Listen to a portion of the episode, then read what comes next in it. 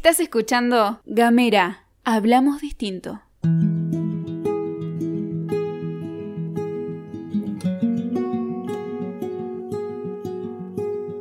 Mi nombre es Gabriel Ramonet y lo que sigue es Nosotros los Fueguinos, un podcast sobre la búsqueda de la identidad cultural en Tierra del Fuego.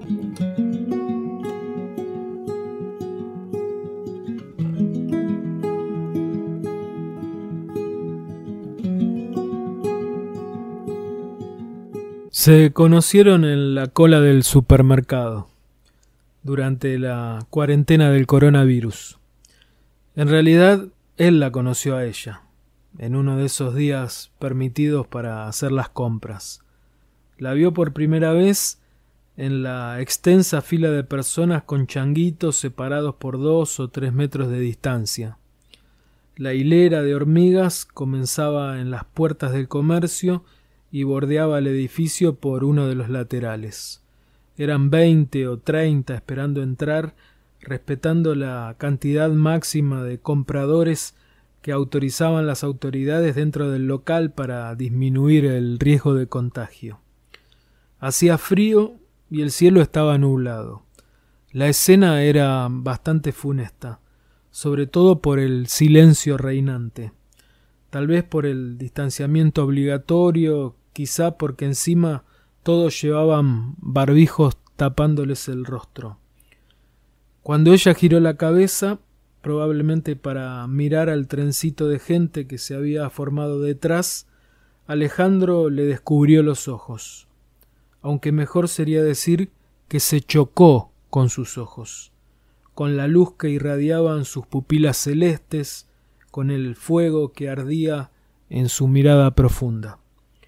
Quedó petrificado por unos instantes y tuvo que disimular que manipulaba unas bolsas para que la cara de asombro no se le notara tanto.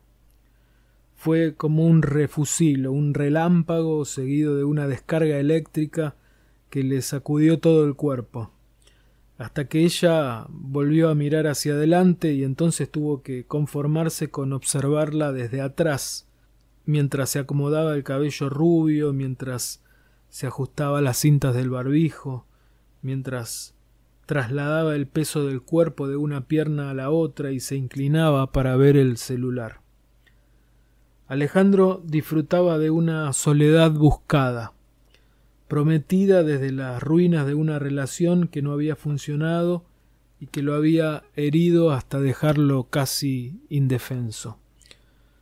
Por eso no estaba en ninguna búsqueda premeditada, y el aislamiento social dispuesto por el gobierno le había venido perfecto para recluirse en la comodidad de su hogar.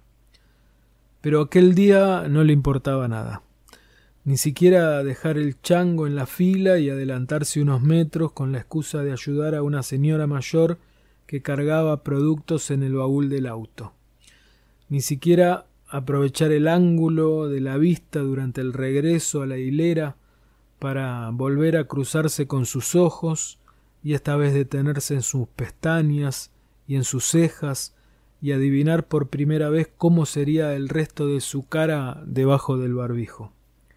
Cuando la fila se movió, la inercia de los cuerpos trasladándose hacia la puerta hizo que se fuera alejando de su radar hasta perderla por completo. La buscó adentro del supermercado, entre las góndolas de los vinos, los lácteos y las verduras, pero no pudo hallarla y regresó a casa derrotado. En los días siguientes pensó en ella como un tesoro perdido, una noche desesperado hasta recorrió perfiles de Facebook buscando cruzarse con los ojos soñados, aunque como era esperable la estrategia no le resultó. Volvió al supermercado una semana después. Los turnos de salida por la terminación de documento y número de patente del auto le daban un poco de esperanza.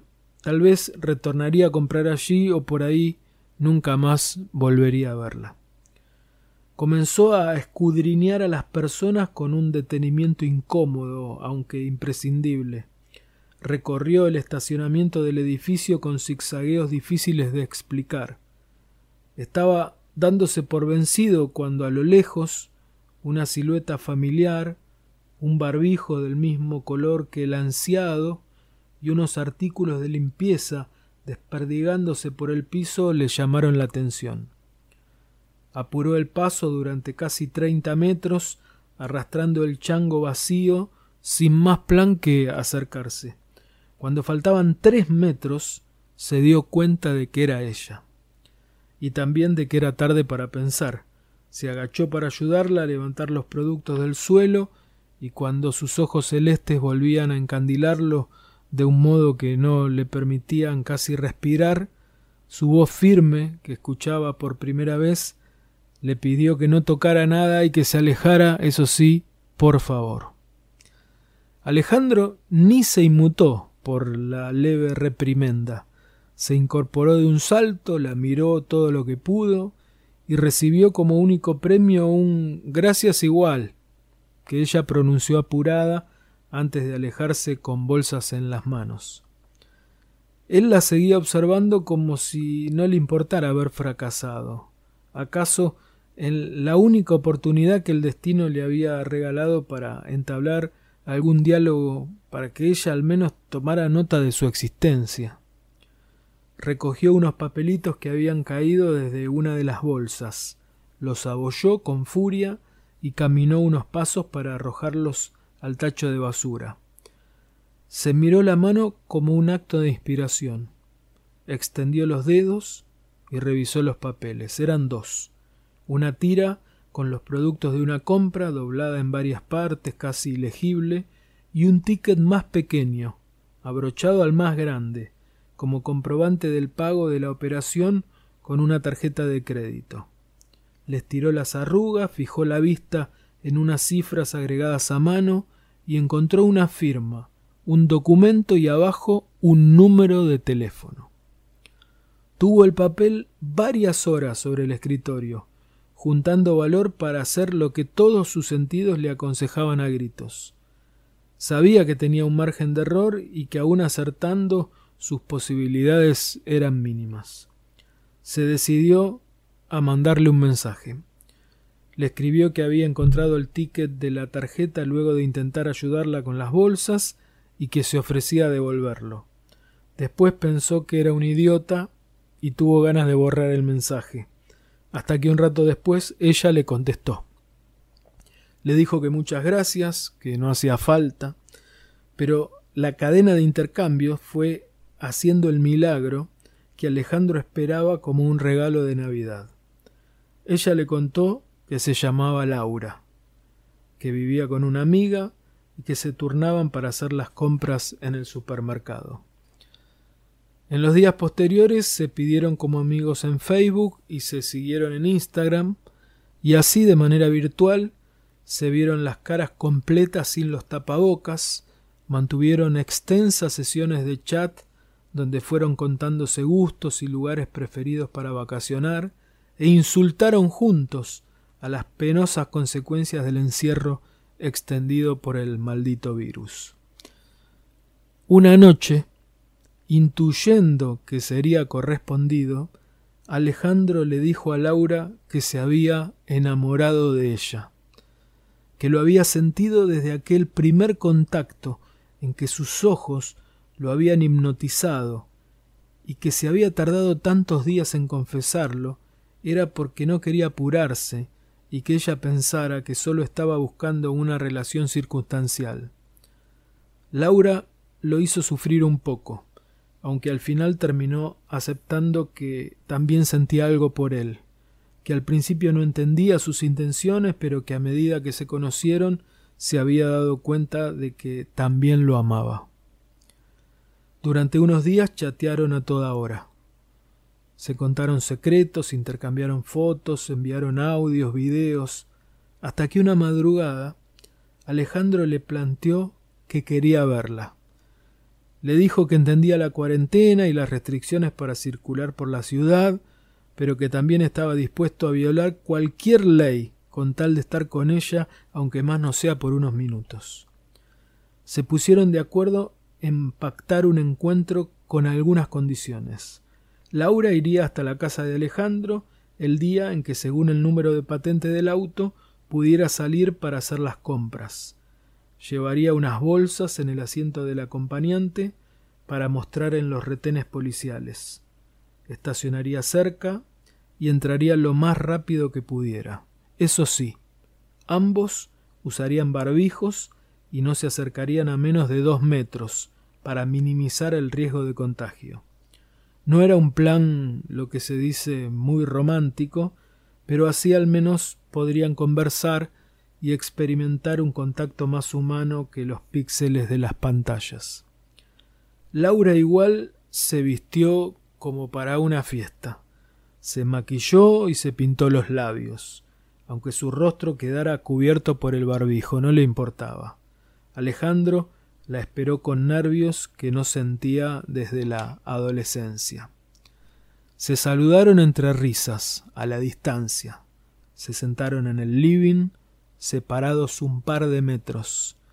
Se miraron por primera vez cara a cara, aún con el suspenso de las máscaras faciales, y cuando todo parecía conducir a una conversación de lo más razonable, Alejandro se incorporó del sillón sin ningún aviso, dio un paso hacia atrás y se bajó el barbijo.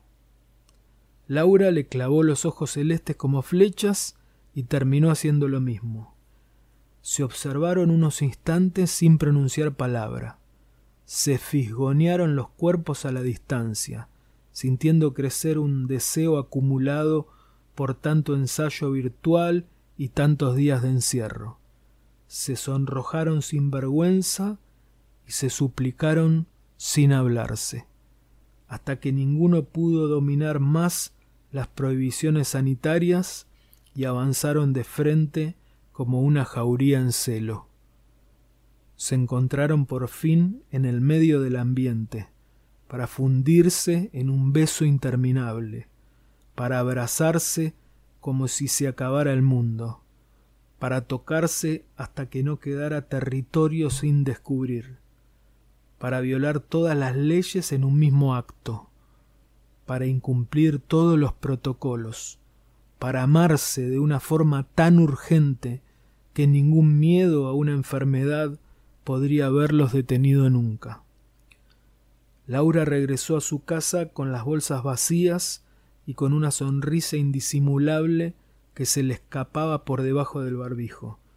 Tuvo que combinarla con su mirada celeste para convencer a los policías del retén de que no había cometido ninguna infracción.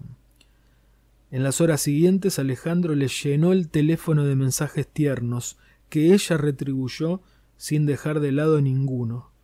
Después de mucho tiempo no hablaron ni una palabra de la pandemia, ni maldijeron el encierro, y en cambio se dejaron llevar por el impulso de un amor que parecía haberlos aislado de tanta incertidumbre global.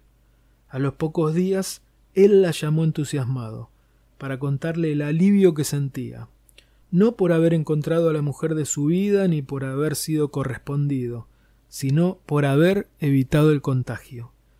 Alejandro trabajaba en una empresa exceptuada de la cuarentena, en la que cumplía horario reducido y debía someterse a estrictas medidas de seguridad. Sin embargo, un brote inexplicable había afectado a tres de sus compañeros. Por suerte, pensó él, no había tenido contacto con ninguno de ellos. Lo había corroborado solo en su casa, repasando mentalmente cada uno de sus movimientos de los últimos días dentro de la empresa. No había compartido espacios comunes ni tocado los mismos objetos y se había visto apenas y desde lejos. Todavía no le habían hecho el hisopado, pero no tenía síntomas y se disponía a cumplir ahora sí con un estricto aislamiento preventivo de catorce días. Alejandro hablaba sin pausas a través de su teléfono celular. Casi sin respirar le soltaba Laura un discurso plagado de optimismo. Cada dos o tres frases le recordaba que la amaba, que estaba agradecido por haberla conocido en medio de esta catástrofe mundial y que se le iba a hacer difícil no volver a verla hasta una vez cumplida la cuarentena. Alejandro, escúchame, trató de interrumpirlo Laura entre el alboroto de palabras que le llegaban del otro lado de la línea. Pero él seguía en su mundo. Decía que esto se iba a terminar pronto, que se estaba aplanando la curva de contagios, que en cualquier momento todo volvería a la normalidad y que la extrañaba mucho. Ella probó de nuevo. Quiso hablar, pero él volvió a superponerse. Esta vez pidió disculpas. Le dijo que solo era un segundo más y le prometió que era lo último y que después sería todo oídos. Alejandro renovó su energía inicial para recordarle que aquella tarde en su casa había sido la mejor de su vida, que podía reconstruir cada segundo de sus caricias, cada instante de su mirada, cada suspiro y cada palabra. Le confesó que había perdido por completo las esperanzas de encontrar a una mujer como ella, y que por suerte el destino le había regalado aquel encuentro fortuito en el supermercado. Cuando no tuvo nada más para agregar, exhaló por fin, aliviado, con una mueca de satisfacción. Se hizo entonces un silencio breve, y Laura pudo por fin descargarse. Alejandro, tengo coronavirus. Mi nombre es Gabriel Ramonet y esto fue Nosotros los Fueguinos. Nos despedimos escuchando a Ignacio Boreal y su tema Mi pueblo.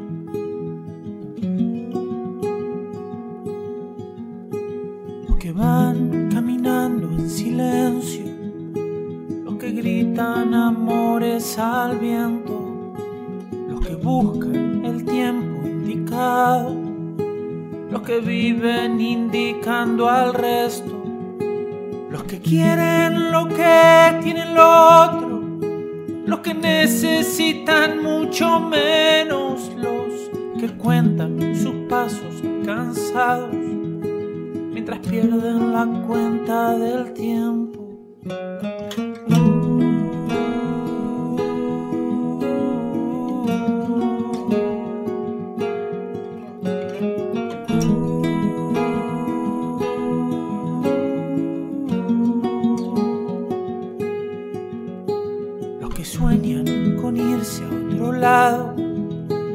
Los que hacen de este palmo su sueño, los que esperan pacientes sentados, los que matan por llegar primero, quienes luchan a viento y marea, los que dejan que los lleve el viento y los que caen del monte rodando que suben a costa del ruedo. ¿Qué pasó con mi pueblo y su luz? Nuestro orgullo no es esta quietud, como el río que empuja por dentro. Somos puro viento y camino en el sur.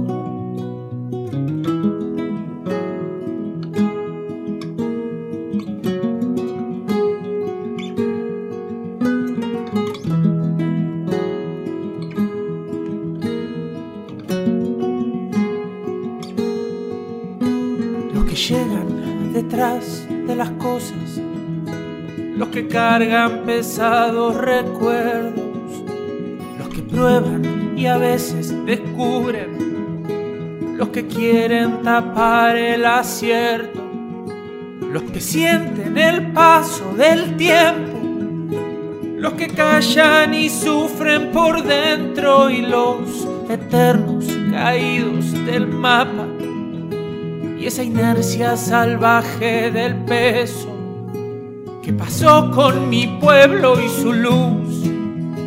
Nuestro orgullo no es esta quietud, como el río que empuja por dentro. Somos puro viento y camino en el sur. No puedo sin ti, sin tu libertad, sin esta canción soledad, sin esto que fui,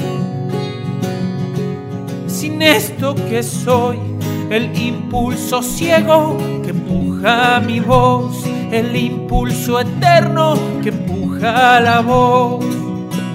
¿Qué pasó con mi pueblo y su luz? Nuestro orgullo no es esta quietud, como el río que por dentro. Somos puro viento y camino en el sur. ¿Qué pasó con mi pueblo y su luz? Nuestro orgullo no es esta quietud, como el río que empuja por dentro. Somos puro viento y camino en el sur. Somos puro viento, como el tiempo que se va en el sur.